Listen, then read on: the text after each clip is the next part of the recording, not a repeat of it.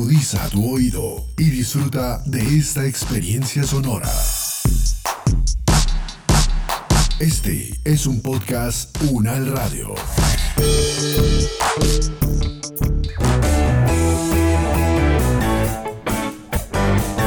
Salud Unal, contigo. Escuchar, aprender y compartir información de calidad sobre bienestar.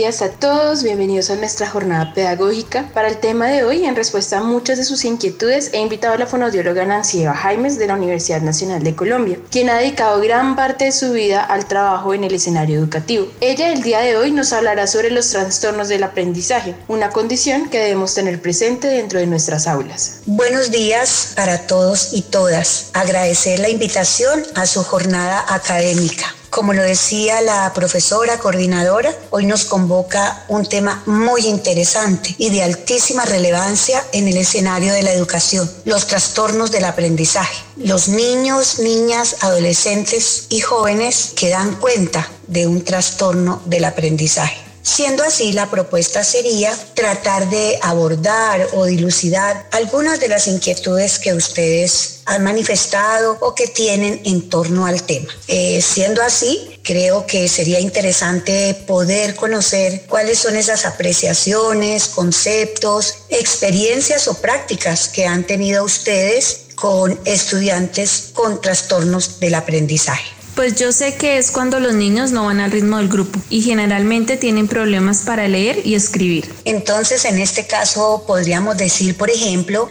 que un niño que se encuentra en el grado de primero de primaria y en este momento no sabe leer o no hace uso de la lectura, estaríamos hablando entonces de un trastorno del aprendizaje. Mm, Nancy, yo creería que sí, pues respecto a sus compañeros estaría muy atrasado. No, pues yo no estoy de acuerdo porque siento que la palabra trastorno es una palabra como muy fuerte y algunas veces los niños solo necesitan como apoyo en sus cosas, no es más. Sí, sí, estoy de acuerdo con él. Incluso a veces no se trata de lo cognitivo, el niño puede tener las capacidades, pero pues por diversas situaciones en su entorno, que a veces no llegamos a conocer totalmente, eh, puede generar que esté frustrado o desanimado.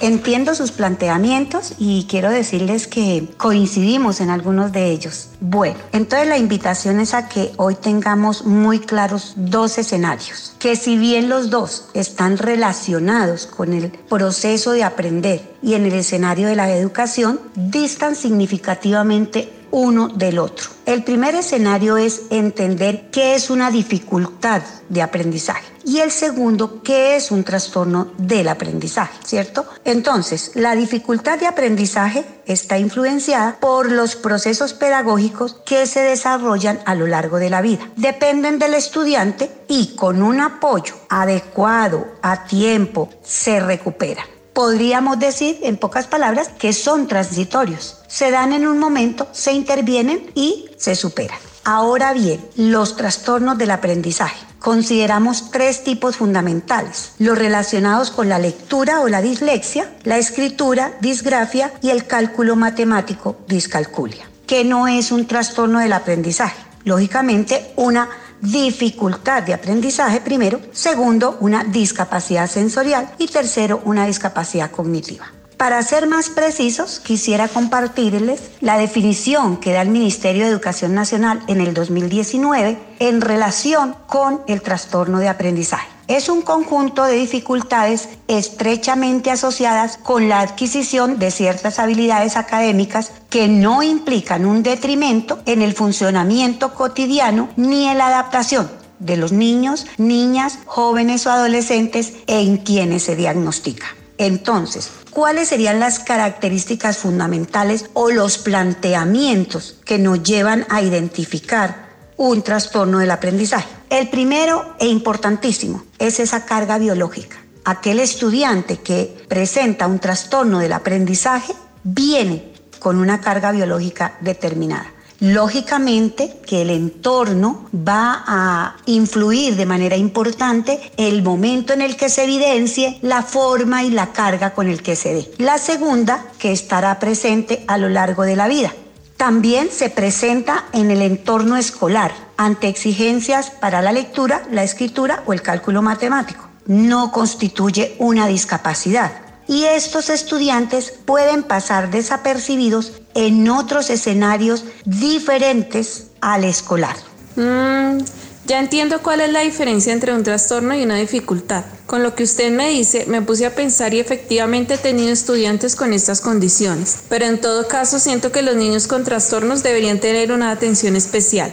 Nosotros no tenemos el conocimiento para atenderlos adecuadamente. Sí, claro, y es perfectamente comprensible eh, que el maestro experimente estos sentimientos de incertidumbre, de duda, más aún cuando ya lo ha intentado muchas veces por otras vías y no lo logra. Así que la invitación a los maestros es a estar en la atención permanente de formarse, de capacitarse, de buscar, de indagar. Hoy en día también existen muchas fuentes que ellos pueden consultar y que puedan apoyar su proceso. Más aún cuando ya lo han intentado y no lo han logrado. Bueno, entonces, respecto a la atención a los estudiantes con trastornos del aprendizaje, es importante decir que el manual diagnóstico y estadístico de los trastornos mentales DSM5 nos dice que deben evidenciarse estos comportamientos o estas características de los niños en presencia de al menos uno de los síntomas que han persistido por mínimo durante seis meses. Eso ya nos daría para identificar un trastorno de aprendizaje. Bueno, antes los estudiantes con trastornos del aprendizaje y las discapacidades iban a centros de educación especial. Hoy no, eso ha cambiado sustancialmente en beneficio, lógicamente, de la atención a la diversidad y de una escuela inclusiva. Hoy en día estos estudiantes van a las instituciones de educación regular y allí, lógicamente, se pretende que a pesar de sus trastornos se les garantice esas trayectorias educativas completas, las cuales son entendidas como el tránsito por esos niveles y grados de educación, desde el preescolar hasta la educación superior y otras, siempre desde una perspectiva de derechos, con inclusión, equidad y calidad para todos sin distingo alguno. Nancy, yo sí entiendo que todos los estudiantes tienen derecho a una trayectoria completa, pero pienso que nosotros debemos estar capacitados para poder garantizarla. Sé que es un proceso largo, pero para empezar me gustaría que nos dieras algunas luces de cómo saber si un niño tiene alguna dificultad de aprendizaje. Claro que sí. Entonces la invitación ahora es a concentrarnos en esos signos de alarma, entendidos como esas señales que nos llegan cuando un estudiante está evidenciando un posible trastorno del aprendizaje. Importantísimo tener en cuenta, profesores, que una vez identificados esos signos de alarma, como lo decía el DCM5, en un transcurso de seis meses, debemos iniciar esa intervención temprana, entendida como apoyo, acompañamiento, ajustes, no solo al niño, sino también a la familia y a los profesores que tienen actividades con él. Entonces, Duane en el 2014 nos dice que una dislexia es entendida como una dificultad desproporcionada para aprender a leer, que no se puede atribuir a un retraso mental, a un déficit sensorial o a un contexto familiar desfavorecido. Entonces, ¿qué dificultades se presentan? Para decodificar palabras, imprecisión en la lectura de palabras, dificultad en la velocidad y la fluidez de la lectura y por lo tanto una poca comprensión de la lectura. Entonces ahí podemos encontrar signos como saltarse de un renglón a otro, una dificultad importante para entender los signos de puntuación, omiten sílabas de las palabras que leen, les cuesta leer palabras poco frecuentes y hay una dificultad en la lectura tanto en voz alta como en silencio. Leen sílaba a sílaba y les cuesta integrar palabras y oraciones. Les cuesta mucho entender palabras que cambian el orden, por ejemplo, mesa, meta. Y le cuesta trabajo diferenciar las palabras homófonas como tuvo y tuvo. Pasemos ahora a la escritura. Allí se da cuenta de una escritura en espejo, inversión de letras, inversión de rasgos y dentro de los signos de alerta podemos resaltar que cuando escriben confunden unas consonantes por otras, por ejemplo la B por la D o la Q por la B. Omiten sílabas o letras en las palabras que escriben. Intercambian letras en palabras que tienen sílabas complejas, por ejemplo, falmingo por flamingo y dificultad para reconocer dónde inicia la palabra y dónde termina. Lógicamente estos niños dan cuenta de una mejoría cuando hacen procesos de copiar. Bueno, en ese orden entonces vamos ahora a incursionar en el tema de las dificultades en el cálculo o discalculia.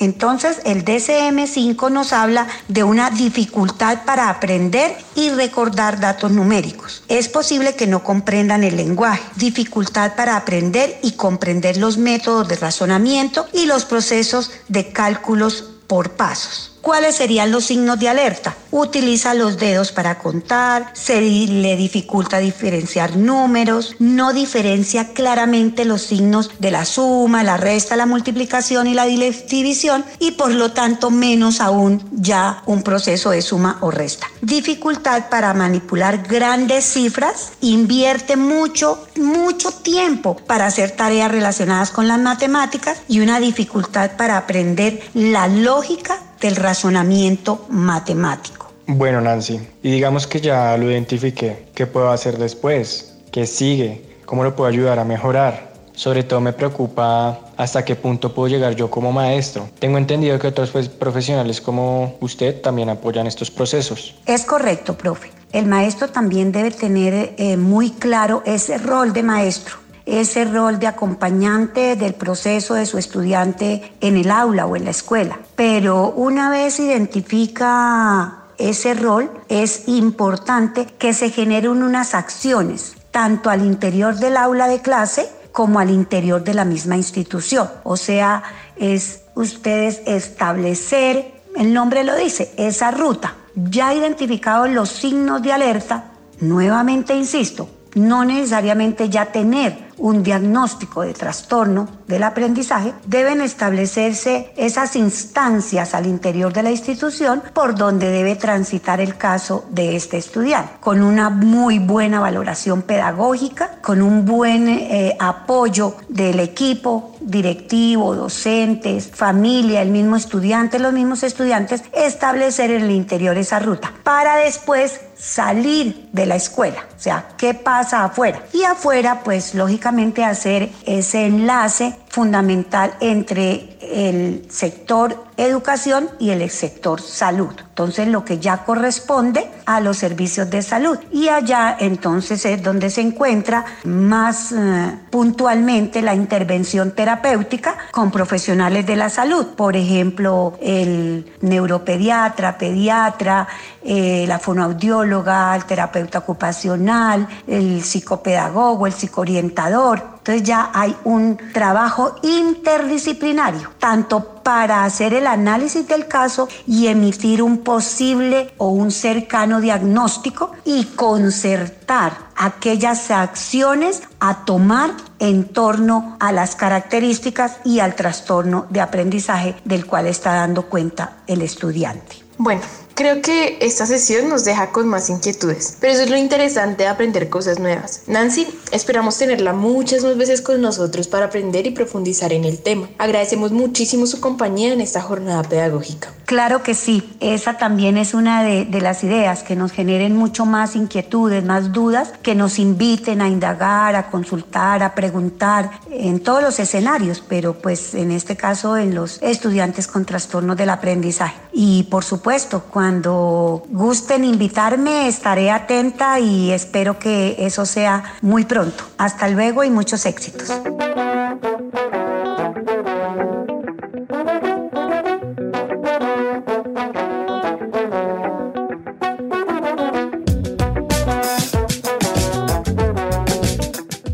Es el momento de que cada uno desde sus hogares aporte en el cuidado de su salud y de su comunidad. Es tiempo de sumar. Este podcast contó con la dirección de María Luisa Cárdenas, profesora de la Facultad de Medicina de la Universidad Nacional de Colombia. Coordinación General María Fernanda Lara Díaz. Investigación y producción periodística Juliet Torres, estudiante de fonoaudiología. Producción general Diana Samira Romero. Experta invitada Nancy Eva Jaimes, fonoaudióloga, magíster en educación Universidad Nacional. Actuación de Nancy Eva Jaimes, Luz Marcela Sosa León, David Guillermo Prada Cárdenas, David Alberto Ludwig y Daniel Rojas Sidink. Producción sonora Edgar Huasca.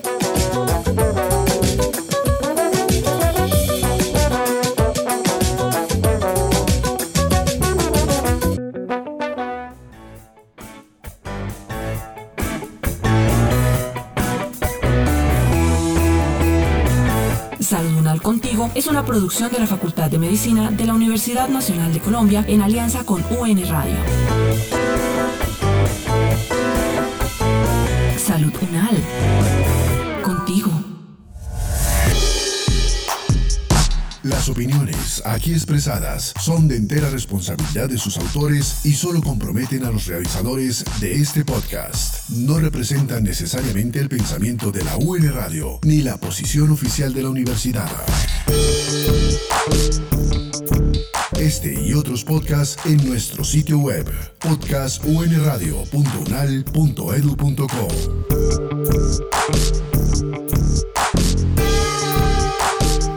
Universidad Nacional de Colombia, proyecto cultural, científico y colectivo de nación.